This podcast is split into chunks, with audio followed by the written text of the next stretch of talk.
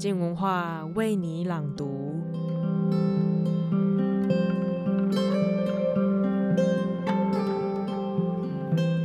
本周卢玉佳的书评即将分享《错把自己当老虎的人》这本书。听到这本书名，很难不想到神经科学家奥利弗·萨克斯医师的经典之作《错把太太当帽子的人》。他们都是从脑伤个案去探索生命的不思议。究竟是谁会错把自己当成是老虎呢？这是幻想，还是真的相信这样的意念呢？一起来听听今天的书评。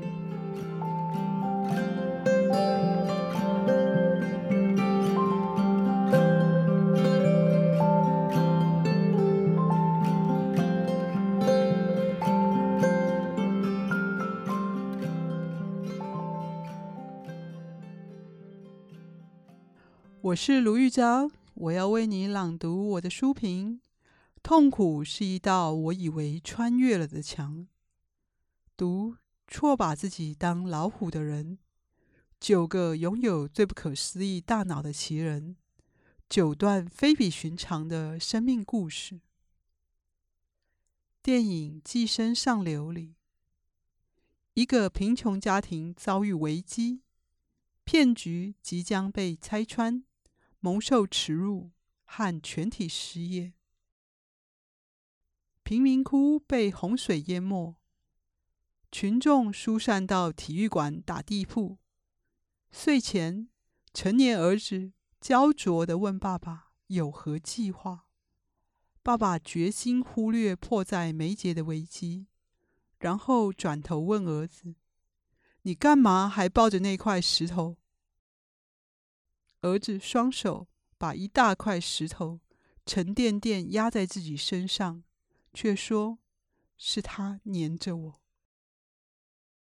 石头象征什么？石头是儿子的脑。为了因应危机，陷入强迫性思考的无限回圈，已经超载，正在强迫他去做可怕的事。英国记者海伦·汤姆森的报道：错把自己当老虎的人，九个拥有最不可思议大脑的奇人，九段非比寻常的生命故事。乍看是个魔幻小丑马戏团。他采访了感觉自己变成老虎的人，感觉自己已经死掉的人，或是一辈子都在迷路。跳下床一定会撞到墙，在自己家走廊上永远找不到卧室在哪的人。中文书名令人想起奥利弗·萨克斯，错把太太当帽子的人，收集千奇百怪、荒唐可笑的大脑病例，作为读者的科普娱乐。但当作者揭露谜底时，我就再也笑不出来了。记忆奇才，雄心勃勃，争相挑战背诵圆周率小数点后十万位。但本书报道焦点却放在平凡的加州学校女职员普莱斯。她没有功课特别好，没比别人会记文字数字，而是拥有完美的自传式记忆。你随便说一个日期，他能马上说出他那一整天的回忆。从十一岁开始，只要看到某个日期，就会自动想起那一天的所有事，停不下来，无法掌控，让他精疲力竭。写信向神经生物学家麦高夫求助，说：“强大的回忆力。”让他忧郁症发作好几次，不断想起这辈子最低潮的时期。六十四岁的美国电视制作人鲍勃，四十年前任何一天的无感记忆，都像昨天般鲜明。那天他穿什么衣服？天气闷热，衣服湿黏在身上，等等。所有感觉都会浮现。当他开始讲某人离婚后冤枉被传跟某女有一腿，他不是在讲熟人，而是以一支明星辈出的大学篮球强队全员为主的小镇社群。这些篮球员不存在于现实中，是鲍勃十四岁时的幻想朋友。随着鲍勃长大，幻想也由每个球员出赛的战绩，变成球员读大学、就业、结婚、生子、意外丧生、年老过世等，持续五十年，像是最长寿的连续剧。学者麦高夫发现，普莱斯、鲍勃和其他拥有超强式自传记忆的人都有很多强迫症。鲍勃严重洁癖，如果钥匙掉在地上，他会用热水一直冲洗消毒钥匙。普莱斯的强迫症是写日记，用小字写得密密麻麻，以免自己回顾。他们都常回忆过去。鲍勃每次遇到塞车，就开始想他喜欢的回忆。扫描拥有超强式自传记忆者的大脑，当中有九个人尾核和壳核都很大，这是强迫症的特征。回忆就是他们的强迫症之一。读者惊讶。回忆是他们在强迫性思考，到底是多可怕的事情？把石头压在他们胸口。学者麦高夫说，他们的大脑运作模式很特殊，原因不明。作者写这书时，麦高夫已经八十五岁，做了五十几年记忆研究。就想找出问题所在，究竟是所有的人类祖先以前都拥有那种能力，后来因为没有留住那些记忆的压力，才丧失那个能力呢？还是那是一种莫名其妙产生的异常基因状况？从这段话可以知道，麦高夫知道。强迫症表示他们有留住那些记忆的压力，但他跟作者都没说压力是什么。似乎压力来源是世界上最不重要的一件事，不值一提。书中讲起他们的人生时，也语带保留。读者只能从中推测，鲍勃一直苦于别人不公平的指责他。在他的幻想中，小镇球员明明已经离婚单身，明明对某女无意，大家却谣传他俩有一腿，居然还要大举动员来调查此事。读者不禁觉得，这什么僵尸小镇啊？是吃到重金属中毒，还是病毒感染？全镇脑子都坏了吗？表示在鲍勃心目中，自己持续受到别人监视。和恶意审判，明明钥匙掉在地上，捡起来就好，鲍勃却觉得被弄脏，怎么洗都觉得不干净。这点符合幻想流露的觉得恋爱很脏的想法。这幻想可以解释为鲍勃暗恋某个女人，但他超怕别人知道，怕大家会联合起来嘲笑他。破坏他，指责他做了可恶的事，所以就算连对自己也无法承认，变成害怕别人要来诬告他、调查他。我猜青少年时，鲍勃受权威控制，权威人士保持独占欲，限制他活动，不准他交朋友。他乖巧听话。只好靠心思逃离现实，孤独躲入幻想和美好回忆。即使成年后，这些压力稍减，他安抚自己情绪的方式也已经定型。别人遇到塞车、冗长无效的开会训话，在银行排队等待等轻微的压力，可能会自动开始做白日梦。但鲍勃集中于幻想的强度，很像是创伤过度唤起。心怀创伤者，即使旁人眼中只是一点小事，也可能引发他们激烈的反抗。被视为玻璃心，因为掌管情绪的杏仁核过于敏感，把正常社交讯号解读为以前严重伤害他们的人又要来了，而紧急动员防卫。但鲍勃自己只知回忆很美好，只要记得跟过世的弟弟生前相处的大小事。故人就永远不会离开。普莱斯则是设法摆脱痛苦回忆。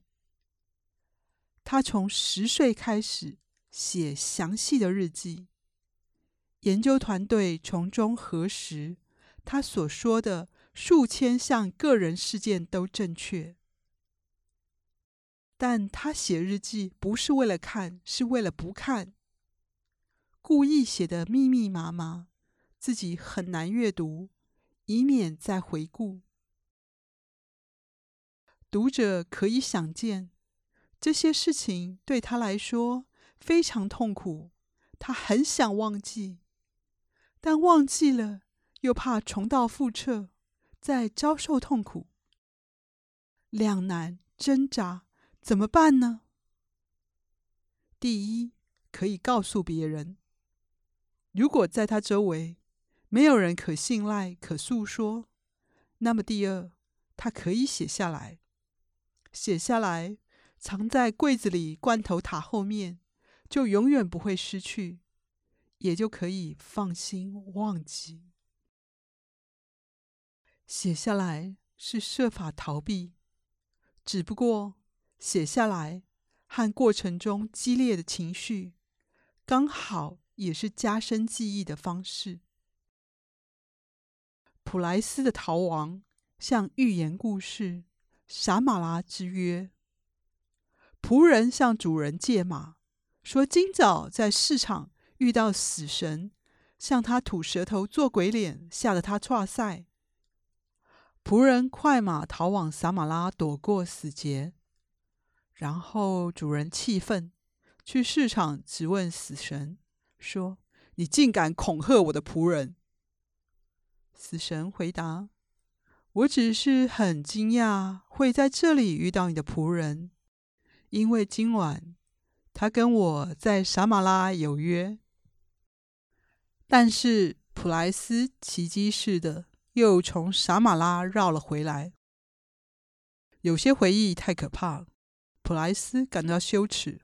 无法为别人对他做的那些事求助，他封闭了实质内容，只能为自己形式上回忆力太强大而求助，因为记忆太好还不算羞耻。而他成功找到了神经生物学家麦高夫，这个人看不见他，只看得见大到像全人类的远古祖先怎么生活。细小到像基因突变，两者之间竟是一片空白。这种视而不见，也是麦高夫或学科特有的强迫症。遇到麦高夫，普莱斯的秘密就安全了。他会被研究、关注，并且终身不得其门而入。这种视而不见。使全书像村上春树的短篇小说集，像在寒冬浓雾中行走所见的点描街景，人人面目朦胧，难以辨认，只在大衣之下怀藏独有的忧伤秘密，只写外表露头，内心在海面以下深不可测。医师与患者之间，作者与受访者之间，大多时候都隔着专业思维的无菌式玻璃、酒精棉、护目镜、口罩、手术手套，互不相扰。作者关注他们的共通之处，视个人情形为一种集体病名的补充说明，尽量略过，不加深入。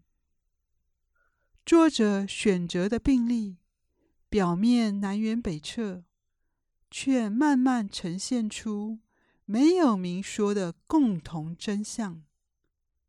在美国丹佛，橘红色短发的雪伦。午睡时，发现家里一下变得陌生。尽管什么都没变，但他突然认不出自己身在何处。接下来也一辈子迷路，因为方向感发育失调，脑内不同系统之间难以合作导航。五十七岁的英国自来水表承包商葛兰。相信自己已经死了，一切麻木无感，因为大脑感受内外刺激的额顶网路，放空思考自我的预设模式网路，评估信念是否合理的右背外侧前额叶皮质，这三者都不活跃。在阿拉伯联合大公国。四十多岁、白袍黑须、外表苍老的男子马塔，相信自己变成了老虎，因为右上顶叶负责统整各种感官输入，产生拥有身体的感觉；而思觉失调患者依赖视觉和运动的感觉资讯。而不是依赖储存的身体表征，所以把看到的老虎影像当成是自己。在英国南部海滨的布莱顿，两个孩子的母亲路易斯，在八岁时开始灵魂出窍，觉得周围人事物都不真实，很空洞，连自己的声音。记忆都很陌生，因为正常情况下，身体发讯号叫大腿肌肉动作时，也会发一个副本，CC 预告大腿会动。结果若符合预测，大腿动了，就会获得自主感。但腹外侧前额叶皮质。压抑了脑岛反应，控制住情绪，无法产生内部讯息，预测不符结果，所以大脑把混淆合理化为身体不属于我。他们令人想起贝塞尔·范德寇医师的《心灵的伤，身体会记住》书中的雪莉，从小被父母忽略，他大学时。被人绑架强暴五天，最后才想到可以趁歹徒在浴室时脱逃，于是开门走了出去。一次，按摩师治疗时，请雪莉闭上眼。按摩师走到床尾，握住雪莉的脚，雪莉却大叫：“你在哪里？”按摩师正握着雪莉的脚哦，但雪莉一看不到就感觉不到。范德寇医师吓到了，于是他请很多病患闭上眼，把钥匙、开罐器或硬币摆在病患掌心，问病患那是什么东西，病患都猜不到。创伤后压力症候群的患者。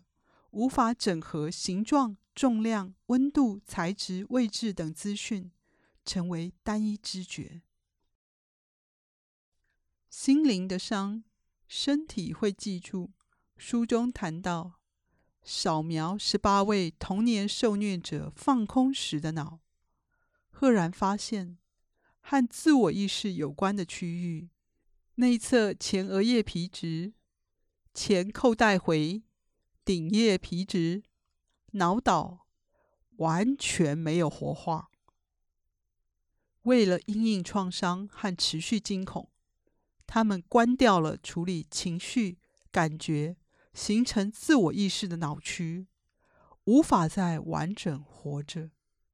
也无法知道自己要什么，无法替自己做决定，无法付诸行动。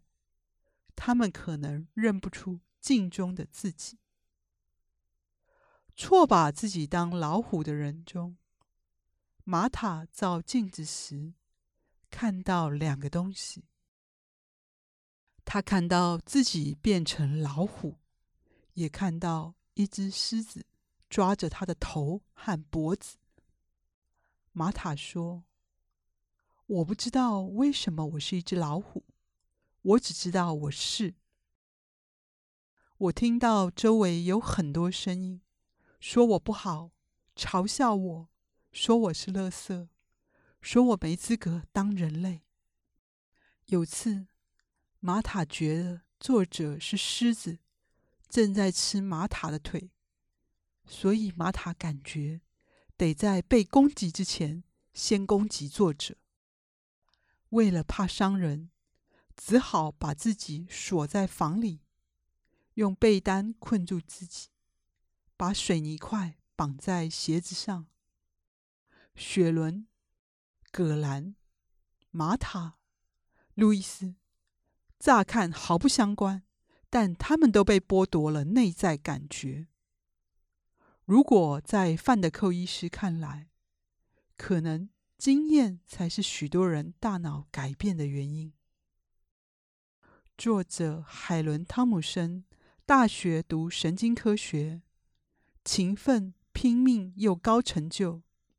他说，写这本书是为了重做一次奥利弗·萨克斯错把太太当帽子的人做的事，跟随患者。造访他们脑内的魔幻奇境，借此了解这三十年来的神经学革命。也要做萨克斯没做的事，脱离医院和神经学家的视角，从朋友角度看他们，问科学家回避的问题，聆听他们的童年、恋爱。这本书的故事无疑精彩万分。鲜艳饱和，温情广博，节奏快速，绝无冷场。但童年和恋爱之类的技术，似乎还是删掉的比写的多。萨克斯没做的事，作者做得很棒，但也还没做完。为什么不做完？这矛盾让人重新审视奥利弗·萨克斯。原来作者觉得萨克斯写得很疏离、很片面。为什么他那么疏离？萨克斯的男友比尔·海耶斯写了《不眠之城：奥利弗·萨克斯与我的纽约岁月》这本书，写奥利弗·萨克斯为人拘谨庄重，一直没有出柜，也没有亲密关系，直到七十六岁才和作者初恋。两人结伴出门时，萨克斯总怕遇到熟人。萨克斯一辈子都失眠，他从小全家都失眠。他离群索居，全心工作，没有电脑，没写过电子邮件或简讯，除了新闻不看电视，只用钢笔。我想，奥利弗·萨克斯写了那么多怪咖案例，或许都在寻找。自己为什么这么奇怪，这么羞耻？可是他一直没有说出来。如果错把自己当老虎的人中，拥有超强自传式记忆的鲍勃，秘密暗恋的对象其实不是女人，而是某个男人，而且一直没出柜，那么他的恐惧、逃避和伪装就很合理。而且很普遍。人了解自己多少，就能了解别人多少。有时对别人的心事过门不入，是因为不想多谈自己。作者这本书把话说了一半，要等另一个比尔·海耶斯来写它，才能替读者解谜。但选这些病例，以揭露他的关怀。作者说，精神疾病可能来自事故、手术、脑电活动失灵、荷尔蒙失调、病变、肿瘤、基因突变，甚至在治疗肾衰竭时，人体分解药物阿昔洛韦所产生的分子，会导致脑内的动脉收缩，影响脑区，使患者深信自己已经死了。在作者这种视野中，只能单向把疾病归因于大脑，而不会是环境在改变大脑。他对大脑发展的心理、社会原因视而不见。书中在迈阿密长大的尼加拉瓜难民之子乔尔，拥有超级同理心。别人细微的眼角眉梢，他侦测绝无遗漏，从中精准捕捉别人的情绪状态，感同身受。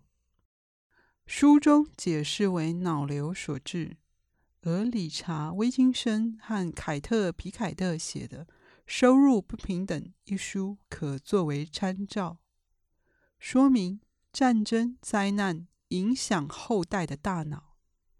一九八六年，车诺比核灾的孕妇生下的孩子，跟母亲没有暴露在辐射中的孩子相比，智力、认知、语言能力、情绪明显受损。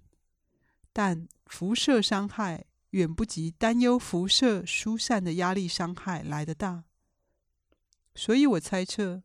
也许乔尔在父母难民家族当中成长，生活没有他告诉作者的那么轻松。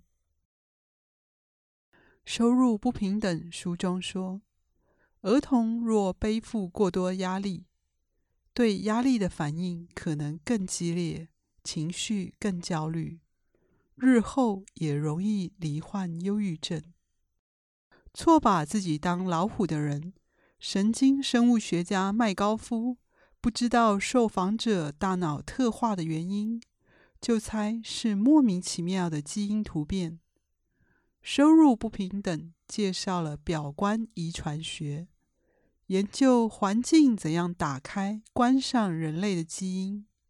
例如，蜜蜂在幼虫时期，蜂王乳喝得多，就长成大只。多产长寿的女王蜂，喝得少就变成小只不孕短命的工蜂。植物也会依照旱季或土壤盐分过高的经验，改变生长轨迹，因应环境变化。犹太大屠杀幸存者的表观遗传改变，就出现在他们的成年子女身上。而错把自己当老虎的人，抱持着儿童般纯真无邪的眼光，滤掉了社会关系的影响，可能在那些隐含亲子、性别、种族、阶级冲突，令作者感觉为难之处，就告诉读者说：他们奇怪，只因为他们的大脑奇怪，如此而已，不用怀疑。因此，书中的故事版本都非常干净，没人因为受苦而做坏事，人变成老虎没真的咬人，也没人伤害自己。在这本书以外，被剥夺自己身体感觉的人，照顾自己的方式，多数无法保持床单、地板和墙壁的干净。心灵的伤，身体会记住。谈到雪莉，因为创伤，感觉变得迟钝，甚至失去所有感觉，而把自己抓得皮破血流，消除麻木感。因为痛，他才觉得自己活着。收入不平等说，在英国考试期间，十五岁的少年有二十二趴自残，其中四十三趴每月自残一次。美国和加拿大学童则有十三到二十四趴自残。至于台湾的自残数字，对不起，我查不到，不知道是否没人觉得需要调查呢？作者解释，被排挤的痛苦感和肉体疼痛触发的大脑部位是相同的。预计你今天故意无视或侮辱一个人，跟甩他巴掌、拿刀捅他，他受的痛苦有可能是一样的。每次伤害他，都在替他的大脑动手术，把大脑变成一个他闯不出去的迷宫。本书展示了各种看似神乎其技或荒谬疯狂的适应方式。但那些强迫性思考，都在拼命尝试找一条路脱困。就因为路堵住了，出不去，所以才来回踩踏出大路来。路虽然大，但还是出不去，由不得我。你干嘛还抱着那块石头？是他黏着我。